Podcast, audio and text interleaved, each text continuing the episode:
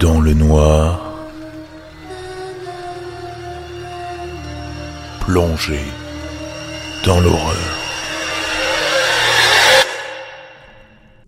Bonsoir à tous, bienvenue dans ce douzième épisode du Crip Show. J'en profite comme à l'habitude pour remercier les gagnants du jeu sur la page Facebook, Nanouchka, Florentin et Cédric, qui ont trouvé le nombre de meurtres commis par Michael Myers entre 1978 et 2018. 133, il a beaucoup de sang sur les mains. Bravo à vous. Je tenais aussi sincèrement à remercier Amélie qui devient ma cinquième patronne sur Patreon. N'hésitez pas à me soutenir sur Patreon si vous le pouvez, mais aussi NNB et Bouddha pour leurs excellentes notes et commentaires sur Apple Podcast. Pour ceux qui suivent ma page Facebook dans le noir podcast, vous savez déjà que cette semaine nous avons fêté la journée mondiale des ovnis et j'en profite pour vous raconter ce qu'il s'est passé un 4 juillet 1997 à 4 heures du matin au Sable d'Olonne. Dans la nuit du 3 au 4 juillet à 4 heures du matin, un témoin à la barre de son voilier observe une lueur intense qui descend rapidement pendant 2 à 3 secondes, se stabilise quelques instants avant de repartir très vite à l'horizontale pour disparaître en 2 ou 3 secondes environ. Le témoin appelle deux de ses coéquipiers qui dormaient pour leur faire part de son observation, lorsqu'ils sont témoins eux aussi d'un second phénomène en forme de losange jaune ocre avec des lumières sur les sommets. L'objet se déplaçait très rapidement à la hauteur des nuages et a disparu au bout de 10 à 15 secondes. Les phénomènes observés n'ont jamais été expliqués. Petite histoire d'OVNI pour ouvrir ce Crip Show au Sable d'Olonne, dans l'océan Atlantique qui sépare la France et les États-Unis. Et la transition est toute trouvée en ce jour de fête nationale américaine puisque la longue histoire du jour traite d'une série américaine. Connaissez-vous ce générique?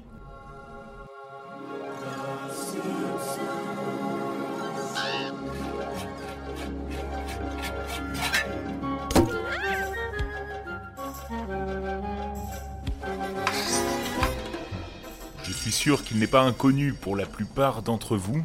Bon, eh bien, s'il apparaît comme jovial, aux tonalités mélodiques et aiguës, L'histoire du jour sera bien plus grave et parlera de la mort de Bart, l'un des personnages principaux de la série. Une histoire réellement terrifiante. Et dans une deuxième partie, je vais vous proposer d'écouter une histoire d'un podcasteur creepypasta, tout comme votre serviteur. Son nom, Daniel Gage.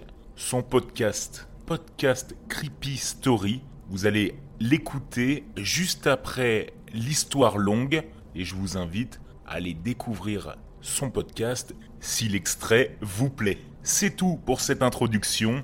J'ouvre le douzième épisode du Crip Show. Dans le noir, faites face à l'horreur.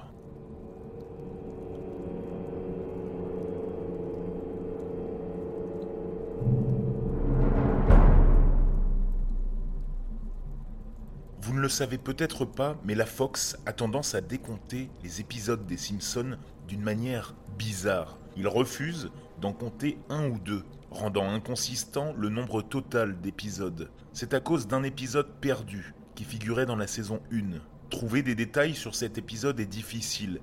Personne d'actuel ne travaillait sur le show à ce moment-là pour en parler. D'après ce qu'on en sait, l'épisode perdu était entièrement écrit par Matt Groening. Durant la production de la saison 1, Matt devenait un peu étrange. Il était silencieux, semblait morbide et mélancolique. Mentionner cet épisode à ceux qui l'ont connu les mettent en colère et vous interdisent formellement d'en parler à Matt. La première fois que j'en ai entendu parler, c'était à une expo animée comics où David Silverman parlait. Quelqu'un du public a demandé des infos sur l'épisode. Et Silverman a simplement quitté les lieux, mettant fin à la présentation une heure plus tôt. Le numéro de production de l'épisode était 7G06. Le titre était Dead Bart. L'épisode actuel labellisé 7G06, Morning Lisa de son nom, a été fait plus tard en lui donnant le code de Dead Bart pour cacher son existence. En plus de les fâcher, demander à quelqu'un qui bossait avec Matt à ce moment-là leur fait faire tout ce qui est en leur possible pour vous empêcher de lui en parler. À une expo de fans, je l'ai suivi après un speech et j'ai eu la chance de lui parler seul à seul alors qu'il était sur le point de partir. Il n'était pas énervé que je le suive. Il s'attendait sans doute à un fan obsessif. Quand j'ai mentionné l'épisode, il est devenu tout pâle. Quand j'ai voulu lui demander des détails, il avait l'air au bord des larmes. Il prit un morceau de papier, marqua un truc dessus et me le donna. Il me pria de ne plus jamais le mentionner. Il avait écrit une adresse web. Je préfère ne pas vous la communiquer pour des raisons qui vont suivre. J'entrais l'adresse dans un navigateur et j'arrivais sur une page complètement noire, sauf une ligne jaune, un lien de téléchargement. Je clique et un fichier se télécharge. Une fois téléchargé, mon ordi est devenu fou. C'était le pire virus jamais vu. La restauration système n'a pas marché, l'ordi entier a dû être redémarré. Avant cela, j'ai exploré le disque avec un CD de démarrage. J'ai copié le fichier sur un CD. J'ai essayé de le lire sur mon ordinateur remis à neuf, et comme je l'imaginais, c'était un épisode des Simpsons.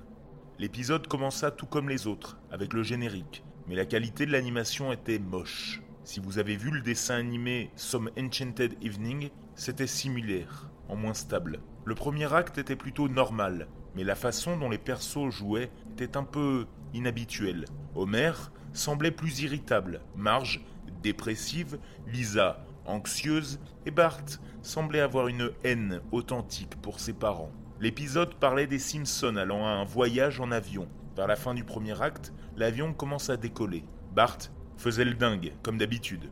Cependant, alors que l'avion était à une centaine de mètres du sol, Bart casse un hublot et se fait aspirer. Au début de la série, Matt avait l'idée que les animés du monde des Simpsons représentaient la vie et que la mort rendait les choses plus réalistes. Cela a été inclus dans cet épisode. L'image du corps de Bart était difficilement reconnaissable. Ils ont pris totalement avantage que Bart ne bougeait pas et ont fait un dessin pratiquement photoréaliste du corps de Bart mort. C'est avec ce plan que l'acte 1 prend fin. Au début de l'acte 2, Homer, Marge et Lisa étaient assis à leur table, en pleurs. Les pleurs venaient de plus en plus, devenant plus douloureux et semblaient plus réalistes, mieux que ce que l'on peut imaginer. L'animation commençait à se décaler le long de la séquence, et on pouvait entendre des murmures en arrière-plan. On arrivait de moins en moins à distinguer les personnages. Ils s'allongeaient et se floutaient. On aurait dit des ombres déformées avec des couleurs brillantes jetées dessus au hasard. Il y avait des visages qui regardaient par la fenêtre, par flash, de telle manière qu'on n'était pas sûr de ce que c'était. Les pleurs durèrent tout l'acte 2.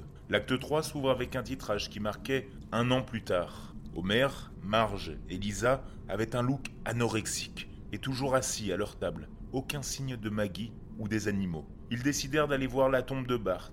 Springfield était complètement déserté, et alors qu'ils marchaient vers le cimetière, les maisons devenaient de plus en plus en ruine. Elles semblaient toutes abandonnées. En arrivant à la tombe, le corps de Bart gisait sur sa tombe, dans la même position que lors de sa chute, à l'acte 1. La famille recommença à pleurer. À un moment, ils s'arrêtent, regardant le corps de Bart. La caméra zoome sur le visage d'Homer. D'après le résumé, Homer dit une blague à ce moment-là. Mais ce n'était pas visible dans la version que j'ai eue. On n'arrive pas à comprendre ce que Homer dit. La vue zoome en arrière, avant la fin de l'épisode. Les tombes de l'arrière-plan ont le nom de toutes les stars invitées des Simpsons. Certaines qui n'existaient pas en 1989, d'autres qui ne sont pas encore venues au show. Elles ont toutes des dates de décès. Pour les invités qui sont morts plus tard, comme Michael Jackson et George Harrison, les dates correspondent parfaitement. Les crédits de fin étaient silencieux et semblaient écrits à la main. L'image finale fut celle des Simpsons, sur leur canapé comme au début, mais tous dessinés de manière hyper réaliste, comme le corps sans vie de Bart. Une pensée m'est venue après avoir vu cet épisode la première fois. Je pensais pouvoir prédire la mort des futurs invités du show grâce aux tombes, mais il y a un truc bizarre pour celles qui ne sont pas encore mortes. Leurs morts sont annoncées à la même date.